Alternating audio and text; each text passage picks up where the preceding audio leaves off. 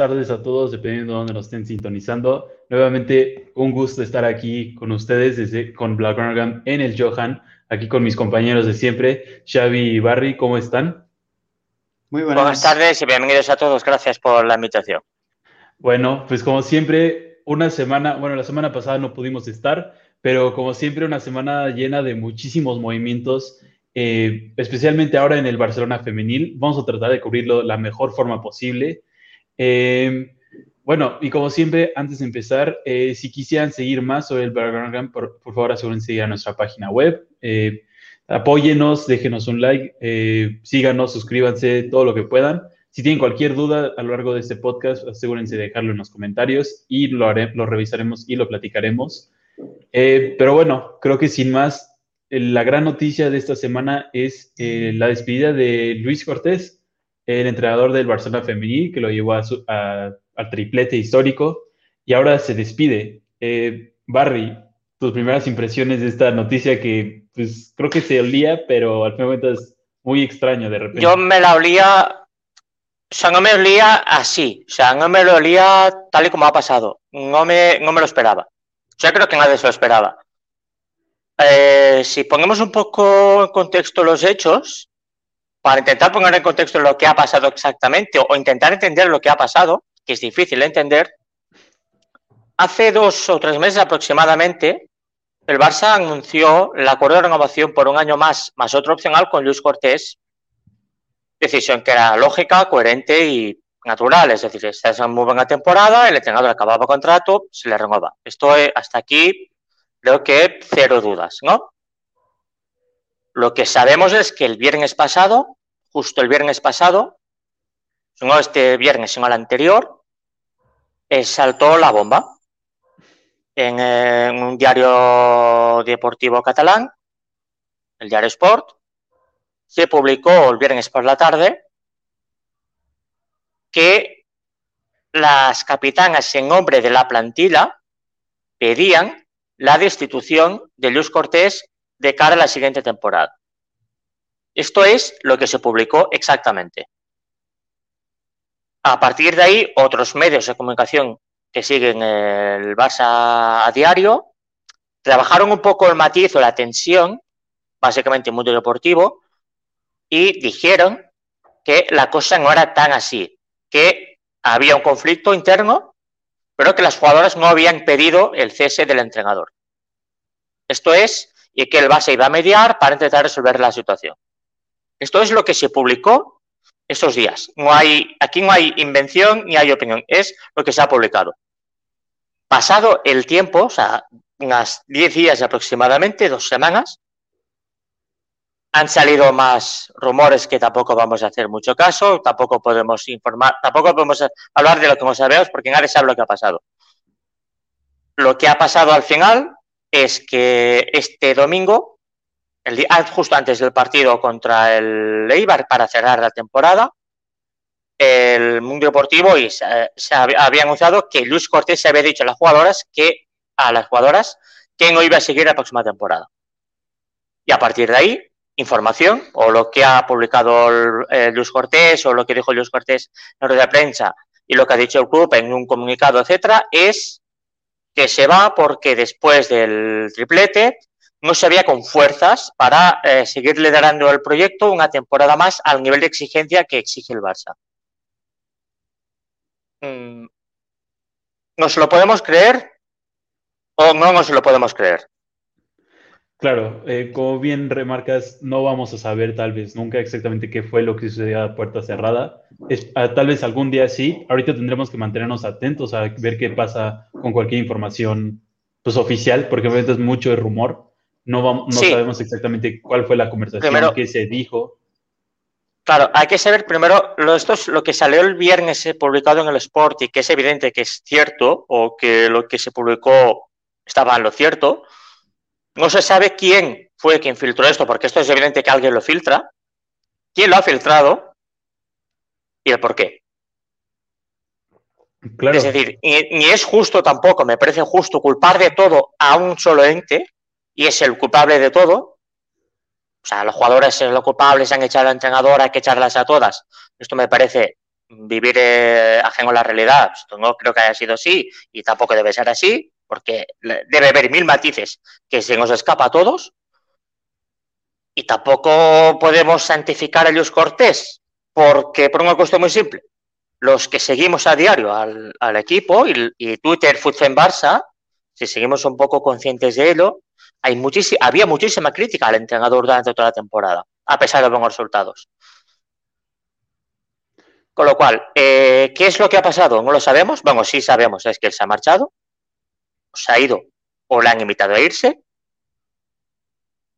que vendrá otro entrenador o entrenadora, ya lo veremos, que Markel Zubizarreta debe renovar o no renovar, pues acaba el contrato el 30 de junio, que en una de las informaciones que se publicaron en su momento, hay que creérselas o no, es que el director deportivo eh, se alineaba con las jugadoras en esta, entre comillas, batalla y que si seguía el entrenador, él no iba a seguir. Mm, veremos, veremos si todo esto es cierto. Tiene que renovar, aún ha renovado. A día de hoy, a, estas, a estas horas del día, aún ha renovado. El día 30 acaba contrato es el responsable deportivo de la, de la sección del Barça femenino. Es quien debe negociar las renovaciones de las, las principales estrellas del equipo que haga contrato 2022. Queda muchísima tela por cortar y sabemos de la misa a la mitad. Sí, bueno, después de esta gran, gran introducción y puesta en contexto que nos ha dado Barry, eh, como, bueno, como bien menciona Barry, eh, ha habido mucha eh, crítica hacia Luis Cortés, pero ¿sabes simplemente cuáles han sido, Xavi, para aquellos que en verdad no han podido seguir o no han seguido tanto el, equipo durante la temporada pasada? Bueno, pues seguramente el centro de estas críticas era las rotaciones, ¿no? La falta de minutos para algunas jugadoras claves, la falta de descanso, sobre todo para las más importantes. Se le criticó mucho, por ejemplo, que con la liga decidida siguiesen jugando las Alexia, Aitana, que venían con un una cuota de minutos muy, muy alta. Yo creo que esa ha sido la mayor crítica, ¿no? Un poquito, unas rotaciones algo extrañas. Y bueno, más allá de eso, hay un poco que achacarle, ¿no? No sé si Barry, que está más al corriente, pero yo creo que la crítica principal, el punto principal era este.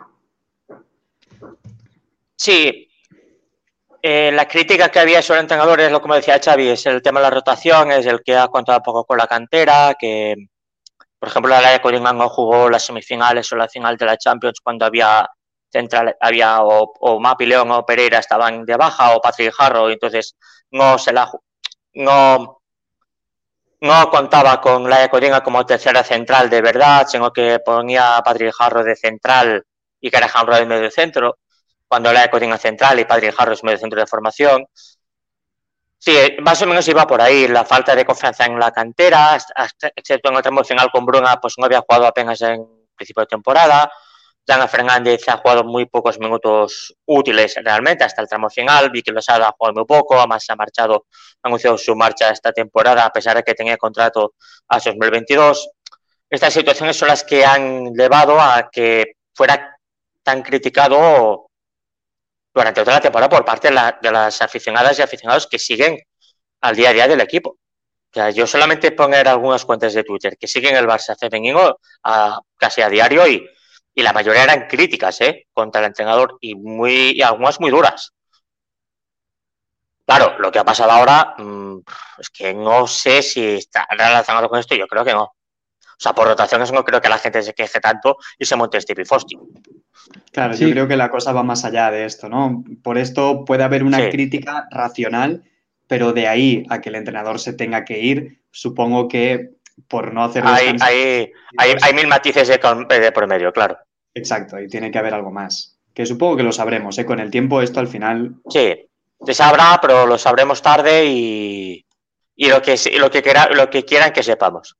Esto, esto, esto no debemos olvidar nunca. Sabremos lo que ellos quieran que sepamos. Todas partes, ¿eh? Porque además vienen de una temporada histórica, ganaron el triplete, eh, lograron todo lo que podían lograr, pero como dicen, parece que se fue de un extremo a otro. De por unas rotaciones o por unos pocos minutos a la cantera, se fue a la institución completa, que es lo que no se ha visto en otros, eh, en, en, otros este, equipos del mismo, del mismo Barcelona que se ha aguantado a un entrenador por muchísimo tiempo, a pesar de que no tiene ni el rendimiento que se tuvo en el Barcelona femenil. Pero bueno, como bien dicen, eh, sabremos, esperemos que sabremos con el tiempo exactamente qué Sí, algo lo sabremos, eso seguro. Eh, pero ahora eh, se tiene que barajar rápidamente, bueno, no sé si tan rápidamente, pero nombres de una nueva posible entrenadora o entrenador para este grupo que ya veremos pues quién le gusta, porque estaba leyendo justamente información de que el Barcelona Femenil, bueno, las principales jugadoras habían pedido un entrenador cuando buscaban a Luis Cortés, alguien con este, intensidad, que les pusiera en buena forma y que los pusiera en la mejor forma física. Y lo lograron, porque eso fue lo que les permitió eh, conseguir esta gran temporada. Ahora vamos a ver qué exactamente qué es lo que les gustaría, si más bien un entrenador más o entrenadora del mismo corte o algo un poco distinto. Bueno, veremos que, a quien eligen. el Barça históricamente siempre ha sido partidario de primero mirar a casa y luego buscar fuera sobre todo a nivel de elegir entrenador. Luis Cortés era ayudante de Fran Sánchez cuando fue asignado entrenador del primer equipo durante la temporada, porque el Barça está haciendo una mala temporada. Se fue Fran Sánchez y vino él, que era el ayudante de Fran. Ese año el Barça llegó a la final de la Copa de Europa, se perdió la Copa de la Reina contra el Atlético Madrid y se perdió la Liga, que ya estaba bastante perdida con él, y se perdió la Liga. Entonces, el gran éxito fue llegar a la final de la Champions contra el Lyon y la eliminatoria contra el Bayern de Múnich, que era el punto álgido de ese proyecto. ¿Vale? Eh, era el comienzo de ese proyecto. Luego ya lo que ha pasado después, ya lo hemos visto, ya lo hemos hablado muchas veces, eso es historia. O sea, ese verano se pierde, esa final se pierde 4-0, luego vienen Hansen, Jennifer Hermoso, etcétera, y lo que ha venido estos años, o sea, ya, ya lo sabemos. Y ahora vendrá pues otro, otro, otro, otra, ya veremos. Y veremos que, quién será el responsable de esta sección, si seguirá Markel Bizarreta o será otro, otra. Claro. Eh, Xavi, para ti, ¿tú crees que este momento es un buen momento para empezar a, no sé, tal vez cambiar o darle un poco más de gusto a este grupo de jugadoras que pues, han sido históricas al final de cuentas para el club? ¿A qué te refieres? ¿De buscarles un entrenador o entrenadora que, pidan ellas o que se ajuste a ellas? Ajá. O sea, que esta sea la oportunidad para, digamos, quedar bien con ellas y darles el gusto de lo que necesiten. Bueno, no creo que eso funcione bien. Obviamente, la entrenadora o entrenador que fiches, si cuenta con el beneplácito de la plantilla, tiende a funcionar mejor. Pero si se trae solo contando con la opinión de la plantilla, imagino que la dinámica tenderá a pervertirse, porque siempre tiene que haber cierta distancia ¿no? entre, el cuerpo técnico y las jugadoras para mantener el nivel competitivo, seguramente, porque eso se estira de las dos partes y con la, con la primera plantilla masculina lo hemos visto. En el momento en que el vestuario se ha acomodado con el entrenador, han ido perdiendo poco a poco ritmo de competición, han ido perdiendo poco a poco tensión competitiva y no creo que sea bueno.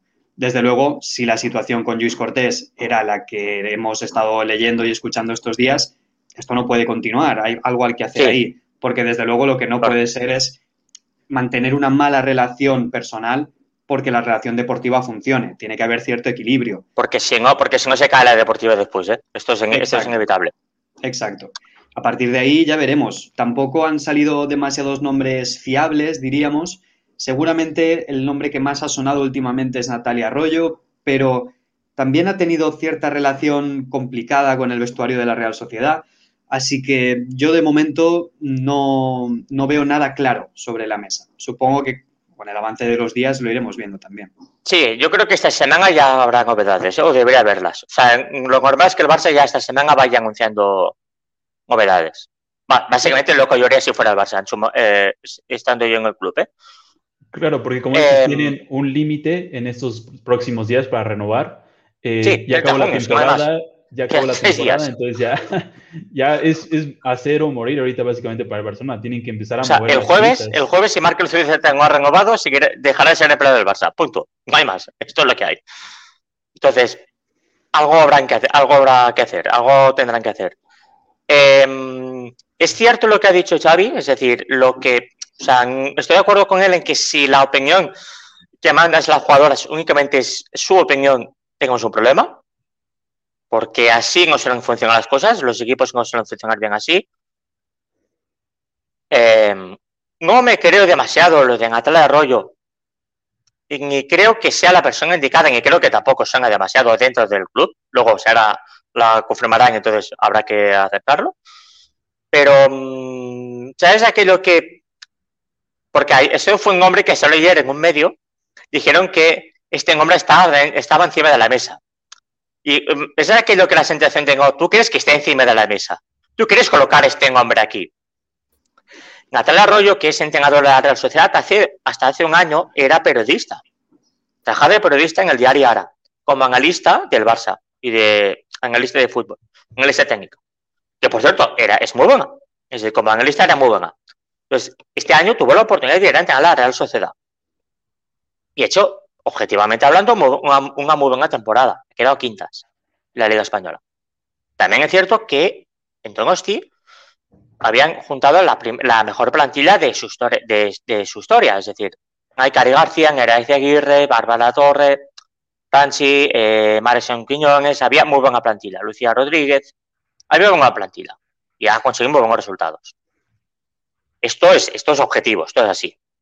¿Vale? Se han el Arroyo y viendo jugar al equipo, cuando lo he visto jugar, ha jugado bien. Es un equipo que juega bien. Pero, porque todo esto hay peros, de los 11 jugadores que acaban contrato esta temporada la Real Sociedad, 10 han querido irse y se van. Hoy lo han anunciado oficialmente el club. Realmente, todas las importantes, excepto una de las que acababa contrato, todas han dicho no renovamos. No queremos seguir. Y había informaciones o rumores que salían, sobre todo en el entorno de la Real Sociedad, que decían que a Natalia Arroyo no la soportaba nadie.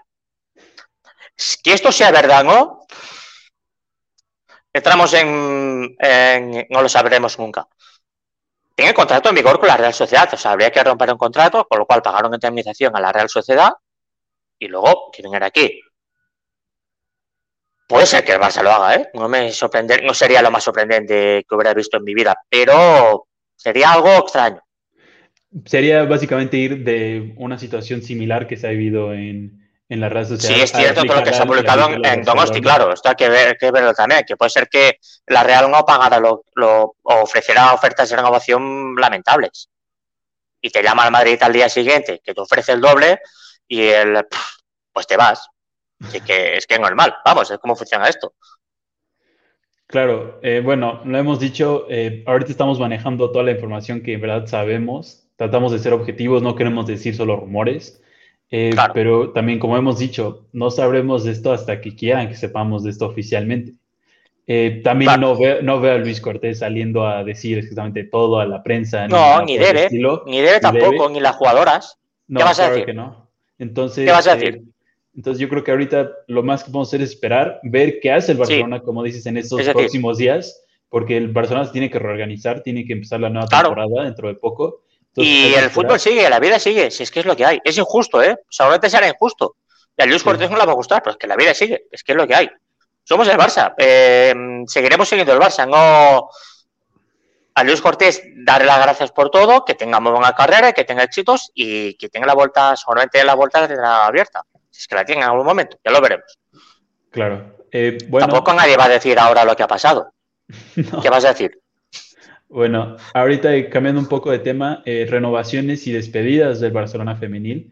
se han hecho pues tanto grandes despedidas como buenas renovaciones en el Barcelona. la última de la que yo me enteré fue Hamraoui, que dijo oficialmente que ya se iba, y también el, este, la renovación de Melanie Serrano.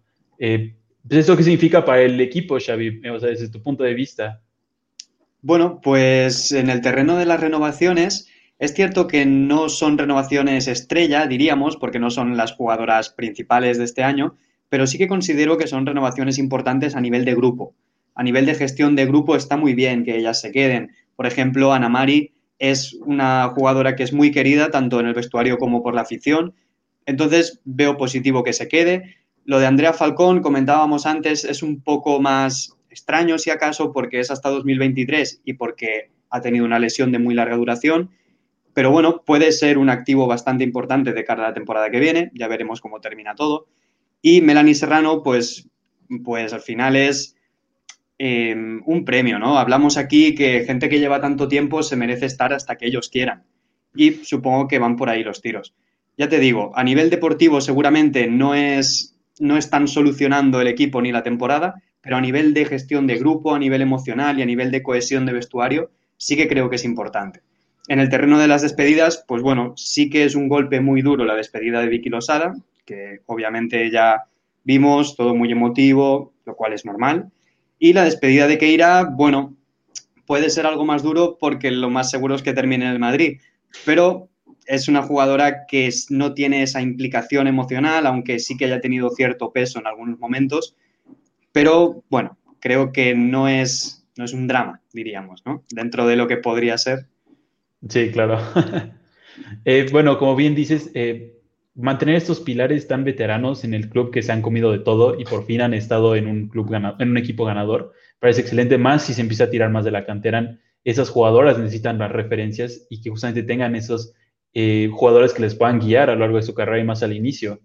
Eh, Barry, para ti, ¿qué significa eso que tal vez se pueda ir al Real Madrid? Bueno, como dices, fútbol, así funciona. Pero... Vamos, que era, a ver, eh, se decía sobre todo cuando renovó el año pasado, para esa temporada, ya se sabía que era, esta, iba a ser su última temporada, porque ya el verano pasado ya todo parecía indicar que se iba a ir porque vendría Damaris Segurrola, que era la medio centro del Atlético Bilbao, pero no pudo venir por la cláusula de formación que marcaba el Athletic, que sobrepasaba el precio de mercado de la jugadora y el Barça no estaba dispuesto a pagar por un jugador que era libre. Y la cláusula, la cláusula de formación en el fútbol femenino es a alguien que acaba contrato, pero el club le pone una cláusula de formación prohibitiva al resto de equipos españoles que quieren ficharla para llevársela, porque si no, o, se o tienen que renovar o se tienen que ir al extranjero caso de Damaris, el caso de Don Avalde, ¿vale? Entonces, ella no puede venir aquí por este motivo y el Barça, viendo que tiene que jugar la eliminatoria de cuartos y de semis de Champions eh, en verano, ya después de acabar los contratos, llegaron a acuerdo a renovarla por un año más. Juegas, juegas esta elección de la Champions, o sea, del año pasado, que es la que perdimos contra Wolfsburg en semifinales. Y la, por cierto, marcó el gol en los cuartos de final contra el Atlético de Madrid. Y este año ha jugado siendo un rol de suplente de Patrick Jarrón en el medio centro. Es su rol. Y cuando ha fallado Patrick, o Patrick tenido que jugar de central, ha sido el que ha jugado en el medio centro. Ese es el rol que ha tenido. Que es muy buena, por cierto, es muy buena, pero es, la suplente de Patrick. Era la cuarta, era la quinta centrocampista en minutos de, toda la plantilla. Por detrás de Vicky Losada. Es decir, a nivel de importancia, la tenía y mucho, pero hasta cierto punto. Es decir, para el Barça no es un drama.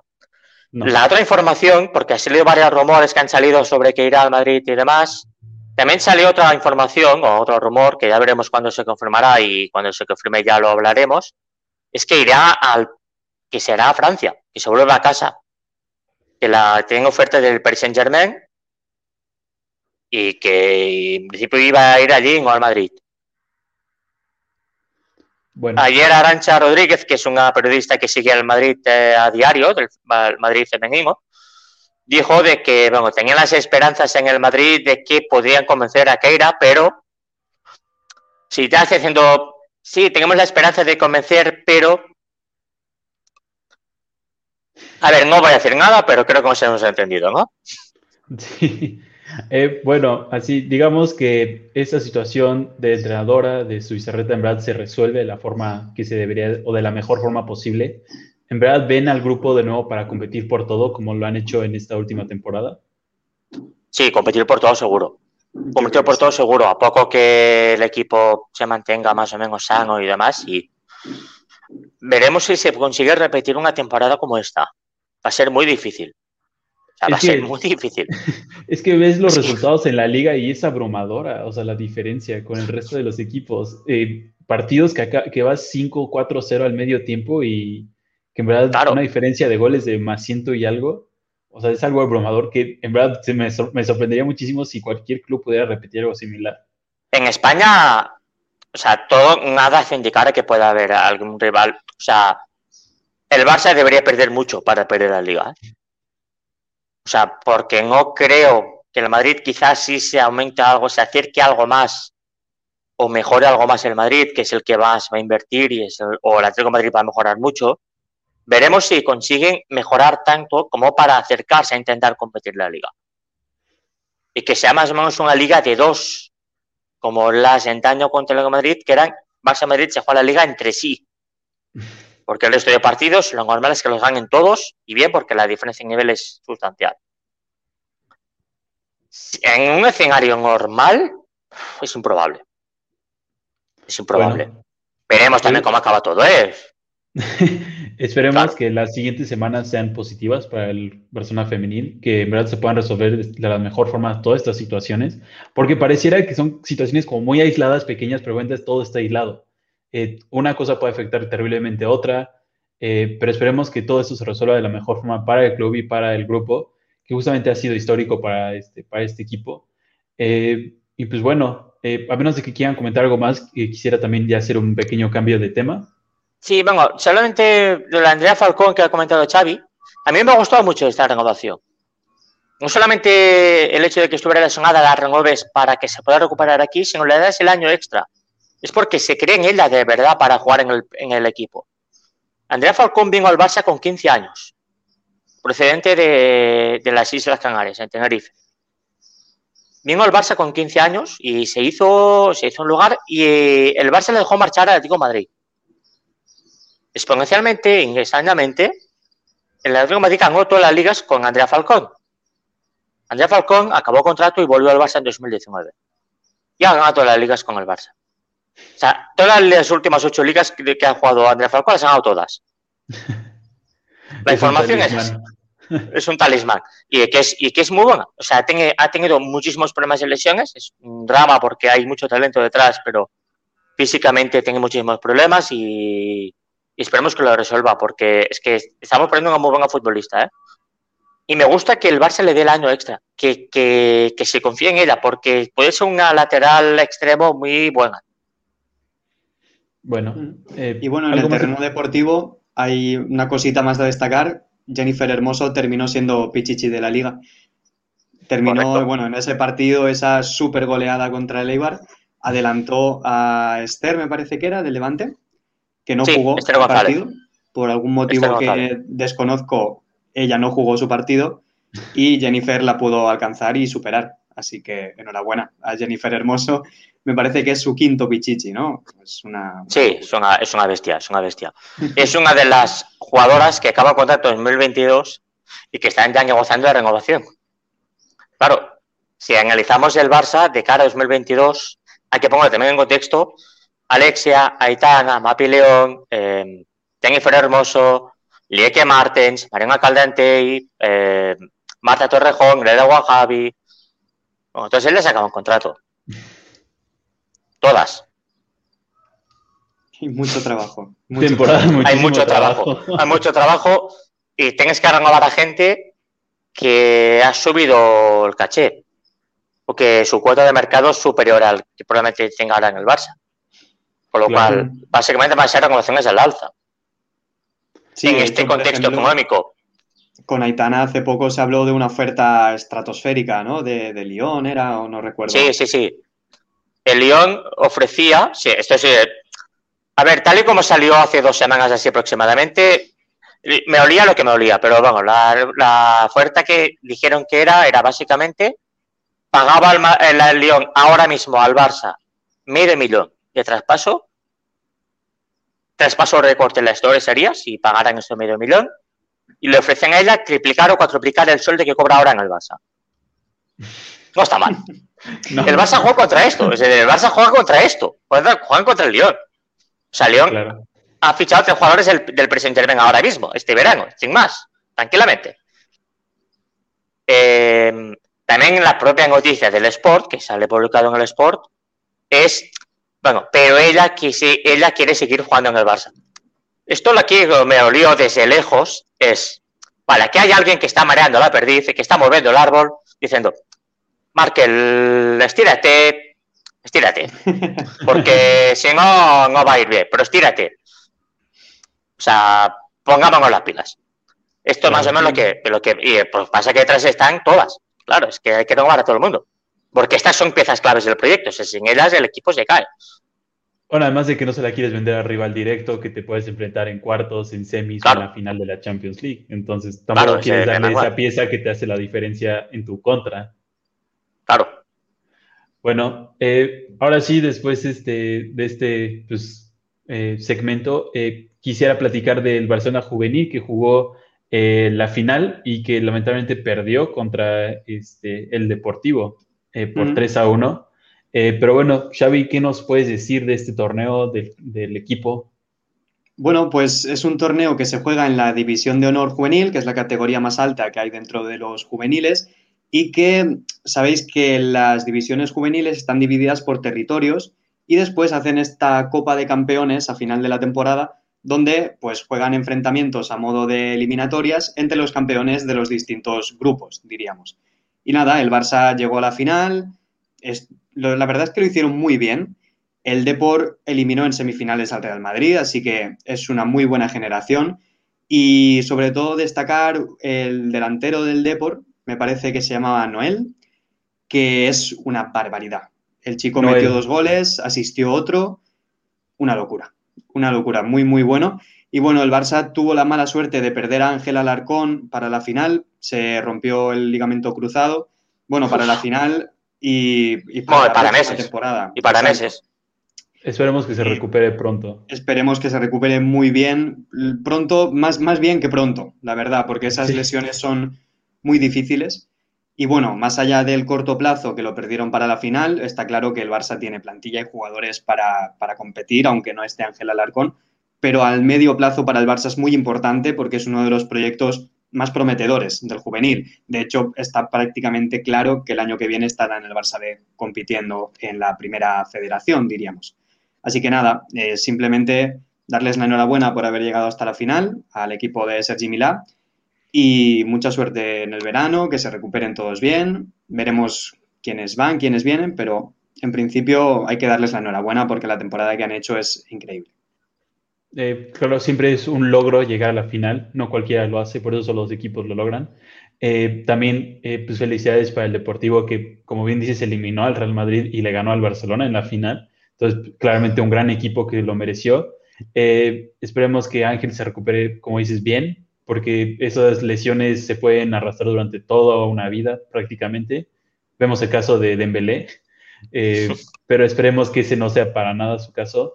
Eh, y pues, este, pues sí. Eh, pregunta rápida, Xavi, ¿cuántos territorios? Dices que son territorios, pero ¿cuántos territorios son en, en, España? Me parece que está dividido en ocho, en ocho grupos, y a partir de ahí el campeón de cada uno de esos compite en, esta final.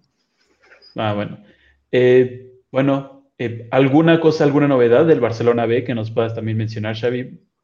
Pues ya está confirmada la llegada de Ferran Jutgla, presentado. Lo hablamos aquí hace un tiempo, que sonaba muy fuerte, que parecía que la cosa estaba clara ya. Pues ya lo tenemos presentado, se hizo la foto con la camiseta nueva, los toques en el... No sé si fue en el Camp Nou o en el Johan, la verdad, pero bueno, la exposición en los medios, presentación y nada, eh, ya hablamos un poquito de él, pero viene procedente del español. Allí no lo consideraban un proyecto de primer equipo.